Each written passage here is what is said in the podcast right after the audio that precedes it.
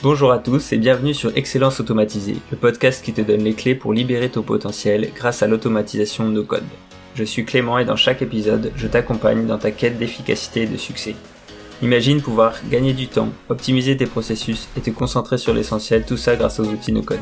Voici ce que tu vas découvrir dans ce podcast, des conseils pratiques pour mettre en place des automatisations efficaces et adaptées à tes besoins, des moments de réflexion sur le développement personnel pour te permettre de grandir et d'évoluer dans ton parcours. Nous irons ensemble plus loin en brisant les barrières techniques et en te donnant les outils pour bâtir un processus automatisé à la fois. Alors, prêt à emprunter la voie de l'excellence automatisée, joins-toi à moi pour un voyage enrichissant où tu trouveras non seulement des conseils pratiques, mais aussi une communauté qui partage tes ambitions. Découvrons ensemble le pouvoir de l'automatisation.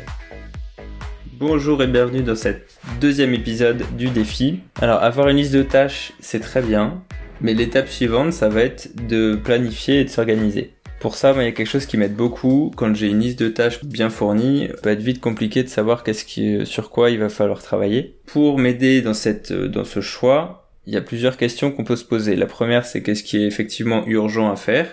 Mais ensuite, la question suivante, ça va être de se dire qu'est-ce que dans ma liste j'ai besoin de faire pour être fier de moi ce soir? En fait, ça c'est hyper puissant parce que ça permet à la fois bah, d'avancer sur ce qui est important, mais aussi d'avancer sur les points qui vont permettre d'être fier de nous ce soir. Et plus on est fier de nos journées, mieux c'est parce que ça veut dire qu'on avance sur nos différents projets. Donc quand j'ai une liste de tâches assez conséquente, ce qui est mon cas actuellement, et ben en fait ça me permet de clarifier les choses, de choisir et de définir ce qui est urgent, de sélectionner les actions qui vont me permettre d'être fier de moi ce soir.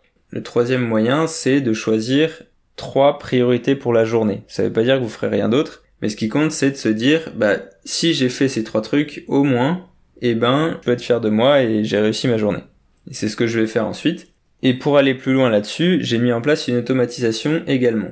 Au début de l'année, je m'étais fait un truc un peu compliqué où j'avais créé plusieurs euh, calendriers sur Google Agenda pour réunir toutes mes tâches, etc. Finalement, j'ai laissé tomber ces 10 euh, calendriers différents. Et au lieu de ça, j'en ai pris, j'en ai créé un deuxième. Donc il y a le principal avec mon adresse mail et il y en a un deuxième que j'ai créé pour les tâches clients, donc les tâches que je peux avoir à faire dans mon travail. Et comme je suis mes tâches sur Notion, et eh ben dans Notion, je vais noter les tâches que j'ai à faire et lorsque je vais les planifier, donc je vais me dire je les fais à tel moment, à tel jour, et eh ben ça va alimenter Google Agenda.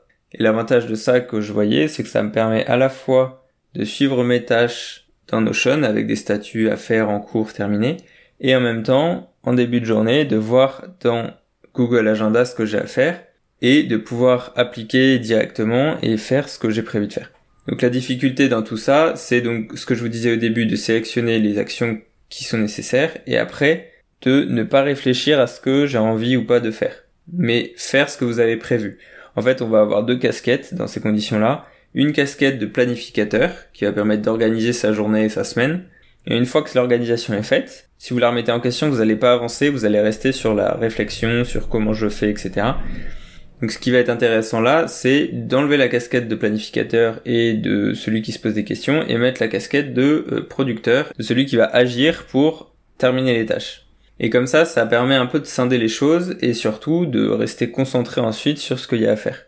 Et évidemment, euh, si vous avez le temps, si vous avez d'autres choses à faire, s'il y a d'autres choses qui arrivent en cours, ça veut pas dire qu'il faut pas les faire, mais ça veut dire que vous savez qu'est-ce qui est prioritaire pour vous aujourd'hui.